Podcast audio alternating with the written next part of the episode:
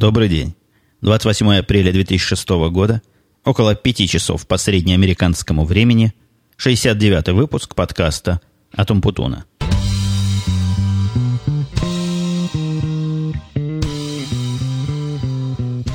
Может показаться, что сегодня мы записываем слишком рано, во всяком случае раньше, чем обычно. Но в сущности это слишком поздно, потому что оригинально подкаст планировался к записи еще вчера, где-то вчера вечером – но вот не получилось вчера вечером. Я, возможно, в процессе расскажу, что послужило причиной такой задержки. Но причина, можете мне поверить, была самая уважительная. А сегодня, в этот летний, радостный, с одной стороны, а с другой стороны, весьма утомительный денек, мы воспользуемся такой возможностью оторвать кусок от рабочего дня и записать этот подкаст вот в такое служебное казенное время. А денек у нас радостный, прежде всего от того, что только что для меня закончилась первая игра финала, где Макаби Тель-Авив разобрала просто по частям Тау Витория. Это было, конечно, избиение младенцев, совершенно шикарная и зрелищная игра. Я не имею привычки рассказывать о спорте в своих подкастах, особенно глубоко, но здесь это было такое впечатление, что чемпионы Европы играют против, ну, скажем так, дворовой команды, и результат был соответствующий. Вот теперь жду воскресенье следующей, уже последней игры. Первое или второе место уже точно обеспечено. Э, кроме того, денек очень солнечный, такая погода, как будто бы уже пришло лето. Температура вот на улице, я отвернул голову в сторону, посмотрел на термометр, который у меня, как у всякого уважающего себя гика, исключительно на компьютере, 21 градус, и светит такое приятное, совершенно летнее солнышко. Казалось бы, живи радуйся, но в то же время устал я, ну, просто как последняя собака, и даже, наверное, как собака. Это будет не полный образ, наверное, я даже устал как две собаки. А если подумать, может, даже как и три. День еще вот этот длинный, который до сих пор сегодня идет, начался вчера. С самого раннего утра в 9 часов у меня было опять совещание. Мы теперь большая корпорация, у нас теперь совещание по утрам, как у больших. Вот, а пока ехал на работу, получил штук 5 телефонных звонков от различных удаленных работников, жалующихся на то, что упала сеть. И из машины я особо ничего сделать не мог, там такое движение, что даже и номера так не сильно наберешь. Но когда приехал на работу, начал с этим разбираться, оказалось, проблема не наша – Тут половина Чикагской области имела проблемы с интернетом. Какой-то корневой раутер где-то там куда-то упал. Какие-то свои технические заморочки. Но вот, такая вот такое вот начало дню положила эта упавшая сеть, и день так и покатился по наклонной. Мы где-то, закончив совещание, часа в два выехали в Невисайд с Карлом. А выехали мы потому, что у одного из рейдов, когда мы там были, рейд это такой массив, куда вставляются относительно недорогие диски, но много – и за счет избыточности некой, и за счет их параллельной, в общем-то, работы, но это сильно упрощенное объяснение, достигается невысокая цена, высокая емкость и довольно приличная надежность. Так вот, у одного из рейдов упал диск, у другого там надо было какой-то сетевой кабель поменять или еще чего-то. Мы это все сделали, включили, уехали, вернулись обратно на работу в часов 5. Я уже думал, может, домой действительно направляться. Но домой мне не получилось бы сразу оттуда ехать, потому что, во-первых, Карла надо было завести – а мы там еще один сервер забрали. А во-вторых, мне надо было ребенка 8 часов с репетиции забирать где-то там в районе Чикаго. Поэтому решил, что удобнее будет все-таки остаться в Чикаго с часов до 7, спокойненько там посидеть, поработать, а потом поехать за ребенком. Но вообще по поводу спокойненько я, конечно, жестоко ошибался. Где-то через полчаса начали поступать отчеты о том, что вот этот самый рейд, в котором мы всего лишь поменяли один из дисков, а это действие – потенциально не очень опасное, то есть безопасное совсем, ни к чему такому особому не должно привести, стал показывать какие-то признаки умирания. Проделали мы необходимые там телодвижения, чего надо перегрузили, чего надо перезапустили, вроде бы все заработало. Я поехал за ребенком, когда ситуация была более-менее стабильная, привез его, и в 9 часов застал уже, когда пришел, залогинился в наши в нашу джаберовскую сеть, обнаружил тут полную панику, все на ногах, и все скромно ждут, пока я, пока я, значит, объявлюсь. Никто мне на телефон сотовый не звонил, потому что сотовый телефон у меня свой. И как бы им надо особое разрешение, которое я должен как бы вот так вербально дать, о том, что они мне могут звонить по этой проблеме на сотовый телефон. Ну, в общем, я появился, мы начали все эти проблемы решать. Я не буду углубляться в проблемы, но проблемы были, конечно, крайне серьезные, которые сильно влияют на, на всю нашу производительность, на, на наш, как это называется здесь, продакшн. Мы сделали все, что надо было сделать. Меня в этой ситуации, знаете, что к чему я эту историю вспомнил, меня удивили разные, уже не в первый раз удивляют разные реакции участников вот таких вот экстремальных, в общем-то, это было довольно экстремальное событие. А реакция, она у нас в основном женской половиной представлена. ну, такая полная паника с криками «Ой, что у нас завтра будет? Как же мы будем дальше?» И эта паника плавно переходит в эскалацию вот этого э, кризиса путем привлечения, например, вышестоящего руководства. Во всем этом процессе Тед был совершенно не задействован, потому что я не, не считал нужным его вовлекать в это дело. Но как бы помочь он не может, помешать он тоже не может. Знать ему особо и незачем было на этом этапе. Поэтому я вообще Теду не, не донес эту информацию, и я считаю, правильно сделал. А участницы нашей вот этого кризиса первым делом связались с Тедом, он уже был дома, это было уже часов 10, когда его нашли. Вроде как отходил ко сну, разбудили его зачем-то. А вторая реакция была такая, тоже странная реакция, на мой взгляд, совершенно необъяснимая. Она была представлена одной нашей женщиной из Customer Support и одним мужиком, который, в общем, такого технического, технического плана. А реакция можно описать как обида. Ну, вот на что они обиделись, непонятно, но вот такая какая-то обида, они разговаривать ни с кем не хотят, вообще будто их лично вот эта вся ситуация чем-то обижает. Абсолютно мне непонятная позиция и очень неконструктивная, на мой взгляд. Пытаешься чего-то у человека выяснить, он тебе только сквозь зубы кидает. У меня это там то-то не работает. Пытаешься понять, чего не работает. Говорит, сделай, чтобы работало. Но я в этой ситуации такая же пострадавшая сторона, как и все остальные. То есть какая-то явно есть проблема, чем вызвана непонятно. Мы все вместе, всей командой пытаемся ее решить. Ну, фактически, вся команда выглядела как я, Пол, да, Карл. Но вот у Пола и Карла тоже была реакция своеобразная. Я бы ее мог так э, описать. Они, конечно, активно участвовали в процессе, но всячески пытались дистанцироваться от всякого, ну, такого проблемного принятия решений. Вот то место, где надо было высказать мнение или принять какое-то бинарное решение делать, не делать, они уходили в тень, оставляли это делать кому-то другому. Ну, мне в этом, в нашем случае. Самая же здравая, на мой взгляд, и абсолютно понятная мне реакция была у Теда. Я уже как-то говорил, что Тед в таких ситуациях, когда такой кризис, и когда надо что-то что чинить срочное, он ведет себя просто, на мой взгляд, идеально – Идеальное поведение начальства в этом случае – это не мешать. И он эту функцию выполняет крайне хорошо. Он мне ни разу, несмотря на все эти паники, он мне ни разу не позвонил, а только косвенно передал, если у меня какие-то просьбы к нему, могу ли я чем-нибудь, может ли он мне чем-нибудь помочь, например, может, стоит ему поехать в офис и там какие-нибудь провода подергать под моим руководством или еще чего-нибудь. И пожелал удачи в нашем трудном процессе, заверив, что у него нет никаких сомнений – что мы решим все проблемы, и фирма будет в бизнесе к утру. Ну, конечно, оно так и оказалось, все проблемы мы решили, но вот его э, вера в возможности команды решить все проблемы и какая-то такая, какое-то правильное спокойствие, не то, что меня удивляет, но всегда наполняет чувством восхищения. Вот так вот и я, пожалуй, так не могу дать на самотек своим работникам какие-то серьезные кризисные проблемы решать. Ну, возможно, это недостаток моего доверия к ним, возможно, знание их возможностей, их ограничений. А, возможно, команда у меня не совсем, не совсем такая, которой можно вот так вот доверить. Но, тем не менее, Тед это умеет делать просто на пять. Ну так, для того, чтобы объяснить, с чего-то день такой усталый, он ночью не закончился этот день. Продолжился в часов в 6 утра, меня разбудили, там опять все упало. Я в течение сегодняшнего дня дважды ездил в разные места, разные железки пытался починить. Хотя дело это не мое, но участок фронта был настолько э, ответственен, что я туда никого больше особо и подпускать не хотел. В общем, устал, устал, наездился, как, как собака последняя. Но я вам уже говорил, как две или даже как три собаки. Но теперь в сторону уже каких-то не технических и не моих рабочих тем. На мою просьбу, высказанной в прошлом подкасте, пиарить меня где можно, судя по всему, некоторые слушатели, малая их часть, судя по всему, откликнулась со всей широтой своей подслушивательной души – и я заметил явное изменение картины скачивания во второй и в третий день. Оно было выше, чем обычно. Ну, статистику это особо не поменяло, но какая-то положительная динамика явно намечается. Так что всем, кто не пропустил мои слова мимо своих ушей, за это большое спасибо.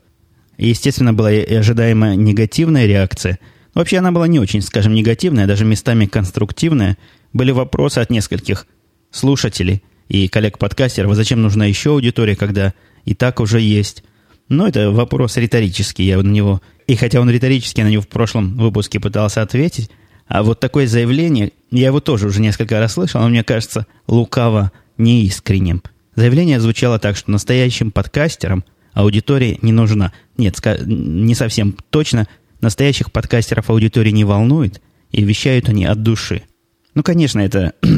Э, конечно, мы, как люди взрослые, понимаем, что ну не надо нас за идиотов держать, я вас умоляю. Если аудитория не волнует, то говори себе на кухне жене, или если нет жены, подруги, если нет подруги, просто в стену. Результат будет примерно такой же. Волнует, конечно, аудитория, всех, кто вещает. Не для себя же они вещают-то в конце-то концов.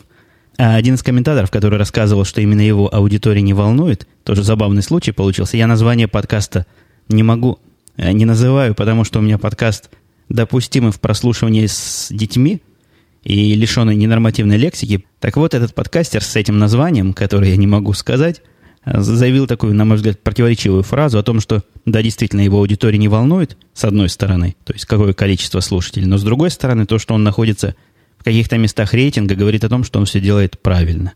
Но тут, ребята, одно из двух. Либо аудитория не волнует, которая и есть рейтинг, либо рейтинг – это правильный показатель. Надо как-то решаться и, и как-то определяться. Во всем этом, ну, я не сказал бы даже, что это критика, во всем этом таком а, не поощрении моей инициативы, скажем так, была одна интересная мысль и правильная мысль, которая мне тоже приходила и в голову раньше, а, о том, что существующая на Russian подкастинге система рейтингов и система тех подкастов, которые показываются на первой странице, в общем-то, как я уже говорил, большая часть новой аудитории заходит на подкасты, которые она видит на первой странице. Никто там глубоко где-то искать не будет и глубоко разбираться в этих сотнях подкастов, на какой стоит кликнуть. Я себя прекрасно помню в такой ситуации. Я, как сейчас помню, выбирал те подкасты, у которых хотя бы пять выпусков уже до этого было, и пытался их слушать, чтобы составить себе какую-то картину. Чего надо слушать, чего нет. Так вот, э, правильное замечание, которое коллега из British Podcast высказал, было о том, что нужны механизмы для продвижения новых подкастеров. Он, правда, это не совсем понятно мне связал с другими вопросами, но идея, в общем, здравая. И действительно, мне кажется, такие механизмы нужны – и механизмы эти, как мне видится, я уже как-то раздумывал на эту тему, возможно, стоит, как в iTunes Music Store, завести такой раздел «Новые и удачные подкасты». Ну, то есть там или новый и рейтинговый, поскольку удачный и удачный – это вопрос такой темный. И давать отдельный где-то сбоку рейтинг, например, в том месте, где сдается список подкастов новых, которые появились за последнее время, давать рейтинг, допустим, тех подкастов, и с, только среди тех подкастов, которые существуют там, допустим, в течение 30 дней последних были заведены.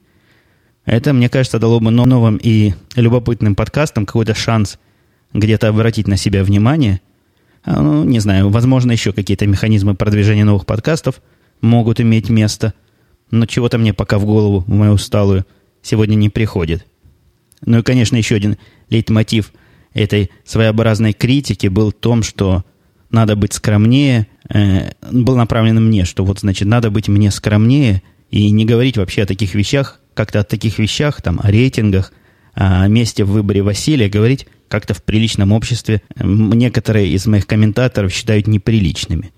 Это меня навело на тему такую философскую, наверное, даже не очень подходящую к моему шоу, а скорее подходящую к философско-разговорному Янке после пьянки. Это я его так незаметно прорекламил у себя. А, тема о том, вообще надо ли быть скромнее, и что это вообще скромность за достоинство такое сомнительное. На мой взгляд, действительно, скромность, достоинство, по-видимому, в большинстве случаев маскирующие какие-то другие недостатки или какие-то другие странные проблемы. Но это мое личное мнение. Я не считаю скромность это каким-то особым таким достоинством, и даже в современных условиях, в которых я живу сейчас и в которых я живу последние 10 лет, это явный недостаток и явная вещь, которая, или такое качество, которое мешает нормальной жизни. Но я вам уже как-то об этом докладывал, что при приеме на работу очень большое впечатление на того, кто тебя интервьюирует и кто принимает решение, брать тебя или нет, очень сильное впечатление производит степень твоих претензий. Потому что степень твоих претензий и степень твоей уверенности в том, что эти претензии будут рассмотрены, и в том, что ты заслуживаешь таких условий, таких денег, такой работы, таких бенефитов, которые ты требуешь, она внушает уважение. Она внушает именно уважение, а не раздражение. А человек, который скромный и который, потупив глаза, говорит, ну, сколько заплатите, столько и будет, или там, буду работать за хлеб и воду, он вызывает удивление и какую-то настороженность.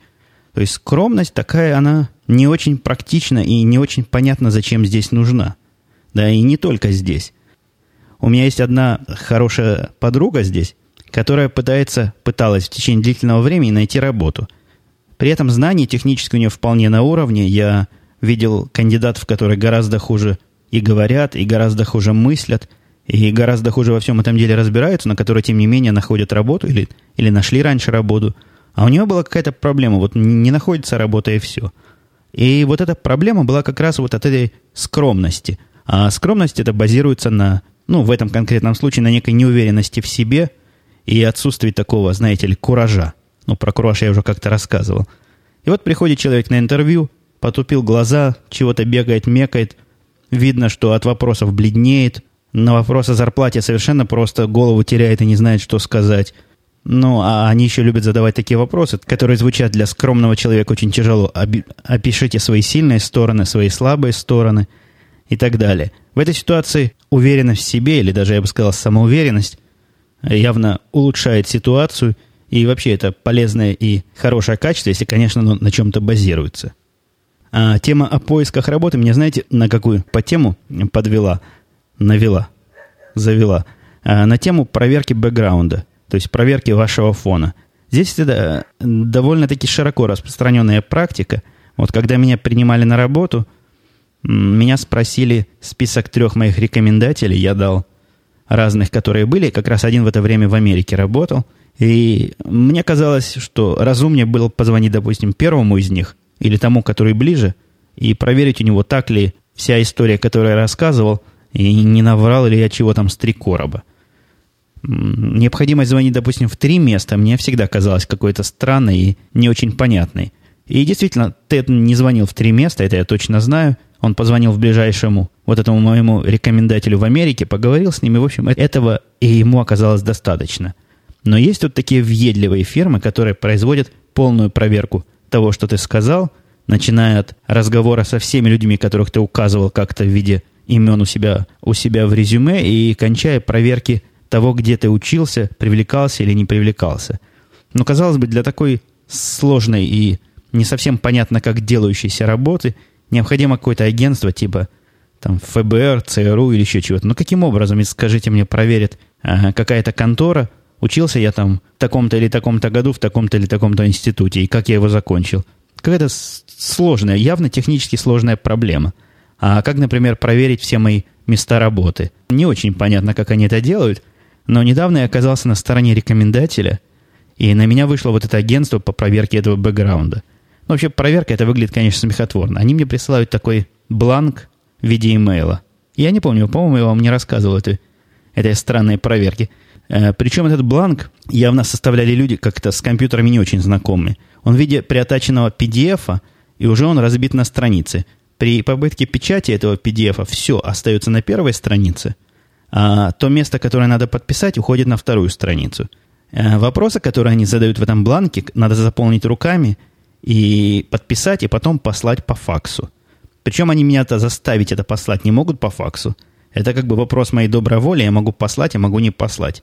Ну, допустим, я человек добрый и широкодушный, я найду время где-то факс. Этот самый факс найти здесь это тоже. Ну, это надо специально этим заниматься. У меня факса, например, дома нет, потому что в моих макинтошах современных вообще и модема близко нет. Чем этот факс посылать, ума не приложу.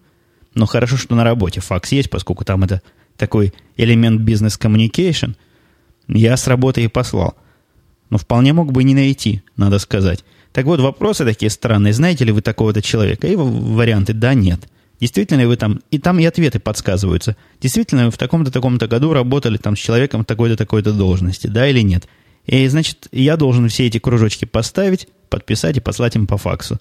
Ну, вот такая вот степень надежности проверки вот этого бэкграунда. Возможно, они мои ответы будут как-то еще перепроверять, но я лично в этом очень и очень сомневаюсь. А, недавно мой ребенок меня удивил тем, что сказал, что у него в друзьях Квентин Тарантино, жена Бандераса, Брюс Уиллис, Сайма Халик. Ну, в общем, все, все вот эти все вот эти люди – это его друзья, а друзья моего сына – мои друзья. Так что считайте, Тарантино мой друг. А оказалось, что друзья они по какому-то сайту, со- социально, сайту социальных сетей называется myspace.com. Я не знаю, знают ли мои слушатели об существовании этого сайта – мне он показался каким-то, ну, странноватым и непонятно для чего нужным. Хотя, по мнению моего сына, это вообще замечательная идея, какая-то совершенно гениальная, и там есть все, и он удивляется, почему я себе не завожу такой. Но я себе завел там тоже под именем, естественно, Умпутун, но как-то толку и практической целесообразности иметь, допустим, у себя в друзьях Тарантино или, скажем, жену Бандераса даже, я не особо вижу.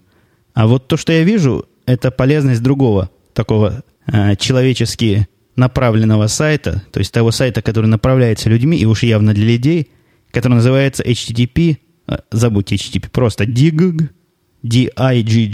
digg.com. И если вы не знакомы с этим сайтом, то я советую на него зайти. Ну, опять же, если вы более-менее спокойно читаете на английском языке, этот сайт э, имплементирует очень интересную идею, когда новости сами заполняются как бы читателями, но в отличие от э, других сайтов, ну, до того же, допустим, Slashdot или других каких-то коллективных блогов, этот сайт имеет довольно продвинутую систему определения, какие именно новости в каком порядке будут показываться, какие из них будут на первой странице или какие не будут. Там сами читатели могут за новость проголосовать либо за, либо против, и от этого она меняет тот или иной рейтинг. Но там система довольно мудреная. Создатель этого сайта как-то рассказывал, как эти рейтинги считаются. Там, знаете ли, без пол-литра не разберешься. Но в результате получается очень интересный и качественный контент такой, который редко где в другом месте можно заметить. Вот это не получается, как ни странно, какая-то копия э, первых страниц известных блогов или известных сайтов, э, а что-то совершенно свое и совершенно интересное. Поэтому, если вы ищете чего такого новостного почитать, необычного, вот Диком я крайне рекомендую. Что-то я сегодня письма ваши совершенно, совершенно, совершенно игнорировал. Было такое письмо от нескольких слушателей, оно в разных было вариациях и в разных, в разных артикуляциях, так скажем, пишут, что музыка, которая у меня в подкасте хороша, но, во-первых, надоело страшно за эти 68 выпусков, а во-вторых, уж больно формально. Такое впечатление, что сразу начнется программа «Время» после этого. Надо либо менять вообще сейчас, либо менять вообще эту музыку время от времени. Ну, я не знаю, какую музыку вам поставить, и какая вам нравится, какая не нравится. Я предлагаю тем, кому эта музыка как-то не кажется интересной, прислать мне фрагменты если вам действительно это важно, под сейф музыки, который я мог бы использовать в этой заставке. И посмотрим. Я из этой музыки, может, выберу несколько штук, дам в эфире, и мы все вместе проголосуем и решим. А возможно, им менять ничего не надо по мне, и так хорошо, как есть. А вот еще пришло мне вот такое вот аудиосообщение. Мне не часто приходит аудиосообщение, хотя я постоянно вас к этому призываю. Я напоминаю еще раз, там справа на сайте Russian Podcasting есть кнопочка «Послать голосовое сообщение». Там даже такая рыба нарисована. Трудно промахнуться, не попав на эту кнопочку. А у меня на сайте это так и называется. Линк, такой строчечка, на которой написано «послать аудиокомментарий» или аудиосообщение. Ну, в общем, кто захочет, тот найдет. Так вот, вот такое сообщение пришло от коллеги по нашему подкастерскому цеху Пината. Привет, Умпутун, это Пинат. Надеюсь, ты меня еще помнишь. Вот я сидел, записывал последний выпуск Peanut Podcast и в перерыве между записью решил написать тебе фидбэк. Хотел тебя поблагодарить за то, что ты в своем 68-м выпуске, ну, последний на данный момент, э, рассказал о долгожданную историю о том, как ты получал права. Мне было очень интересно послушать об этом, так как это актуальная для меня тема, потому что я сейчас тоже получаю права, точнее учусь на права. Вот. Э, меня поразило приятно то, что в Израиле, там где ты учился, э, там вводят э, не 32 часа, как у нас положено, 16 занятий по 2 часа, а 50. И я считаю, что это правильно. Чем больше водишь, тем больше практики и тем, соответственно, более хороший из тебя водитель получается. Но, если честно, тоже ты меня поразил, что не сразу научился ездить. Я почему-то думал, что ты такой дядька умный, так все схватывающий. Вот мне прям почему-то казалось, как, не знаю, стереотип, что ли, такой сложился вот о тебе, что ты за что не возьмешься, все у тебя так сразу получается гладенько и ровненько. Вот. Ну, в любом случае, спасибо тебе большое. Вот. И в конце своего фидбэка хотел бы тебе сказать, у тебя на подкаст umпутун.com э, есть такая печаточка, там, где у тебя написано переписка с Липсин и электронная школа, там у тебя слово электронно написано не с двумя «н», а с одной «н», но зато с двумя «а». Ну, в общем, ладно. Желаю тебе всяческих успехов. Пока. Э, ну, ты коллега и формалист. Буковки тебе там, там две «н», там две «а». Э, смысл понятен, да и, и ладно. Ну, ясно, явно было видно, что это описка, но ежу понятно, что описка. Я, кстати, я, по-моему, рассказывал эту историю. Я когда поступал в Таганрогский радиотехнический институт на самом главном экзамене, а там была такая система, когда я поступал, э, принимали то ли отличников, то ли почти отличников по какой-то девятибальной системе. То есть надо было два экзамена сдать на 4,5, ну или на 5,5, но не хуже, чем на 4,5, и тогда не надо было сдавать третий экзамен и поступал куда хотел. А у меня был первый экзамен математикой. К математике готовился очень серьезно, потому что хотел совсем в другое место поступать в МИФИ, а вот так получилось, что поступал совсем не в МИФИ, и готовился я по всяким методичкам для поступления в МИФИ. А, поэтому экзамен в Таганрогском радиотехническом мне показался каким-то, ну, смехотворным совершенно. Я не кривлю душой, он просто был действительно очень легкий. И каково же было мое удивление, когда этот легкий экзамен я сдал на 4. А оказалось, что я в одном месте сделал вот такую же типа описку, как здесь у меня в шоу-нотсах. В примере надо было возвести во вторую степень какую-то часть выражения. Причем арифметика какая-то там. 55 в какой-то второй степени, скажем. А я возвел в третью степень. То ли я просмотрел, то ли описался, когда переписывал это задание с листочка. Но, тем не менее, меня за это вкатили в четверку, и я ходил на апелляцию разбираться, доказывать, что я не верблюд, и таки доказал, что человек, который способен возвести третью степень, уж наверняка будет способен возвести это самое во вторую. Ну, вот такая тоже своеобразная описка-опечатка у меня и тогда получилась. А теперь, что же касается темы по поводу количества уроков, не то, что в Израиле обязательно. Когда я учился, в Израиле было обязательно получить 28 уроков, если мне не изменяет память. Но после 28 уроков шансы сдать экзамен были невелики. Поэтому я брал уроки до тех пор, пока я не почувствовал, что я уже могу сдавать экзамены, пока учитель не начал меня уже выгонять и говорить, иди сдавать, ты уже готов. И как бы ну, вот такая ситуация. То есть, если бы экзамены принимали не так строго или не так придирчиво, наверное, хватило бы и меньшего количества уроков, но, конечно, на качестве езды это бы сказалось совершенно отрицательно. А вот Юрий из Амстердама в своем ответе по этому поводу, в своем письме, пишет, что в Нидерландах требуется уроков 40-50. Урок стоит 40-50 евро, и учиться можно только в школе. А экзамен стоит 200 евро. Если я правильно помню, а мне кажется, я правильно помню, в Израиле экзамен был, по-моему, 70 шекелей. В общем, не очень дорогой экзамен был. Сданная теория действует на один год, потом по новой приходится сдавать. С первого раза в окрестностях Амстердама сдает мало кто. Произвол экзаменаторов и сложное движение. Пенат, послушай, послушай человека. И в Амстердаме мало кто сдает с первого раза, не только в Израиле. Сделать тут, конечно, не в уме и сообразительности, и в умениях все схватывать на лету. Но есть, знаете, моторные навыки, которые только трудом и тренировками можно себе приобрести – Дальше Юрий пишет, после третьей неудачной попытки особый экзамен. О, серьезно у вас. На водительские права я пересдавал, он пересдавал, Юрий. У меня были российские права с седьмого раза. Правда, это давно уже было, и переучиваться, говорят, сложнее, чем с нуля учиться. Сейчас наблюдаю вблизи девушку, мучающуюся с третьим экзаменом. Дальше он пишет, что пилотское свидетельство получить оказалось значительно проще. Я тоже думаю о пилотских каких-то правах, но это такой же примерно такое же теоретическое размышление, как и по поводу приобретения оружия. Надо какое-то все-таки внешнее событие, которое толкнуло меня пойти учиться водить самолет. А когда я, это я уже, пожалуй, с вопросами на сегодня мы завершаем. Я был на работе, меня на работе, знаете, такая вещь удивила немножко. Она примерно про одно и то же, но как-то с разных сторон к этому подошла. Я начну как бы сначала.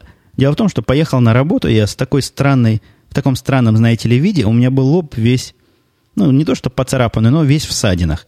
Я, когда заходил ночью в наш гараж, как-то не рассчитал свой угол наклона своей головы и рассчитывал, что я пройду под полуприкрытой дверью, а такая дверь довольно-таки серьезная металлическая дверь, ну, не металлическая, жестяная дверь, но довольно крепкая. Я в нее со всего размаху въехал головой и садил себе прямо приличный участок кожи на голове. Ну, оно ерунда, конечно, дело, но выглядело жутковато. Так вот, когда я приехал на работу, ни одна заметьте, ни одна собака и ни один человек не спросили меня, что ж такое у меня случилось и где бы я это вот так вот головой мог стукнуться. Я уж не знаю, то ли это какая-то корректность, то ли, возможно, они посчитали, что меня жена скалкой побила и не стали меня травмировать вопросами, но никто даже глаз не поднял на мою поцарапанную голову, и никто не проявил никакого любопытства в эту сторону. Вот так вот скромно и терпеливо отводили глаза – а, один Дима поинтересовался, но он, правда, ко мне до этого зашел. Где это меня так красиво приложило? И это вполне по-нашему. Я, я бы тоже, наверное, поинтересовался, если бы встретил кого-то из моих знакомых с разбитой головой, чего с ним такое случилось. А тут вот не принято, видимо. А, кроме того, меня Бажена тоже удивила. Бажена мне казалась всегда нашим человеком, то есть с такими восточноевропейскими корнями. Она в течение долгого времени брала у меня э, диски, записанные DVD, на которые я записывал ей сериал Lost. Дело в том, что в это время, когда идет Lost у нас по телевизору, она учится в своей какой-то колледже, в каком-то своем, на какого-то мелкого бизнес-руководителя. И Lost она мне много рожала, что смотреть не может, и как только выходили новые серии, я и записывал. Это продолжалось довольно долго, в общем, тут ничего такого сложного для меня нет, записываются они почти автоматически, эти лосты, я приносила, благодарила, друзья навеки и так далее. Мое удивление оказалось э, велико, когда я узнал, что последний месяц я и ношу диски совершенно напрасно. Она уже закончила свои курсы или там свой колледж и смотрит эти лосты в реальном времени, но диски мои берет и благодарит меня, потому что, чтобы не ставить меня в неудобное положение, что вот человек постарался, диски принес, она скажет, ну что ты как дурак притащил, я их и так уже посмотрела. И вот в результате она эти диски брала, благодарила, не знаю, что с ними потом делала, может, выбрасывала. Но вот такой вот странненький факт. Другой странный факт, который мне показал, что женщины, в общем, всех народов одинаковы, это, э, я вам предисловие маленькое скажу. У меня есть такая фича, или баг, или бага-фича, что я когда чего-нибудь достаю из шкафчиков, я всегда шкафчики оставляю открытыми. Ну, это достает, конечно, мою жену. Ну, не так, чтобы сильно достает, чтобы она ругалась, но говорит, закрой шкафчики в следующий раз. Я их никогда не закрываю, она за мной закрывает. И, в общем, на этом дело заканчивается. Фича это у меня не от того, что я как-то не уважаю женский труд. Вот такая вот ну, не знаю, рассеянность, скажем так, или невнимание, или еще чего-то. А, естественно, я веду себя консистентно, и точно таким же образом я веду себя и на работе. И вот последний раз, когда я был на работе, я с утра совершенно сонный зашел в нашу кухню, пооткрывал все шкафы автоматически, ну, не автоматически, с целью, мне надо было что-то найти. И в результате все шкафы эти не закрыл, и оказалось, что я еще микроволновую печь включил и не выключил, оставил с открытой дверью.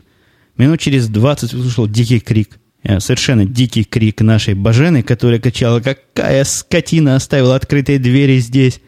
Ну, скотина не кричала, но, но чего-то подобное в ее речи звучало. Все сбежались и начали все, причем все мужики сбежались, поскольку, видимо, на женщин не было подозрения, начали бить себя грудь и говорить, нет, это не мы.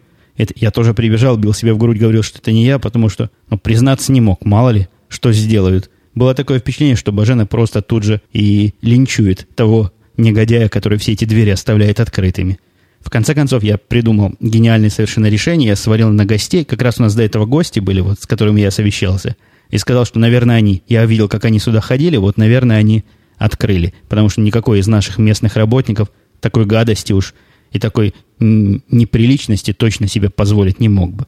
Но вот на этом этот мини-конфликт и был завершен. В карту мою, в карту которую время от времени смотрю, а, которая показывает, карта показывает, откуда приходят ко мне слушатели, добавились, то меня совершенно поразила Исландия. Это, знаете, там совсем-совсем на севере. А с другой стороны, тоже другой конец света добавился Гавайи, и третий конец света Магадан. Вот такие вот точки, вот так вот мы расширяемся. Африка, напомню, все еще оказывается не охвачена. Нет у нас в Африке, нет у меня в Африке слушателей, нету. Ну вот, пожалуй, географической темой можно закрыть сегодняшний подкаст. Я уже чувствую, как язык заплетается, несмотря на то, что у меня тут к моменту завершения записи 5.50 дня. Я, видимо, сейчас отойду и прилягу на свой замечательный диванчик, который в моем кабинете стоит, и так посплю, наверное, часа 2-3 спокойненько э, и завершу этот тяжелый два дня таким вот оптимистическим образом. Но все, мы встретимся с вами, как обычно, через несколько дней. Возможно, я для тех, кто слушает Daily Geek Show, прозвучу раньше. Я планирую на этих выходных записать, ну, если ничего не помешает, еще один выпуск Daily Geek Show. Кстати, тем, кто ждет моего обещания приготовить версию UPG, которая будет проста в установке для Windows, я не забыл. Я это сделаю в ближайшее время, просто совершенно совсем с этим замотался. Я планировал все это сделать еще вчера, но вот как вы понимаете, никакой возможности не было. Ну ладно, пока. Услышимся.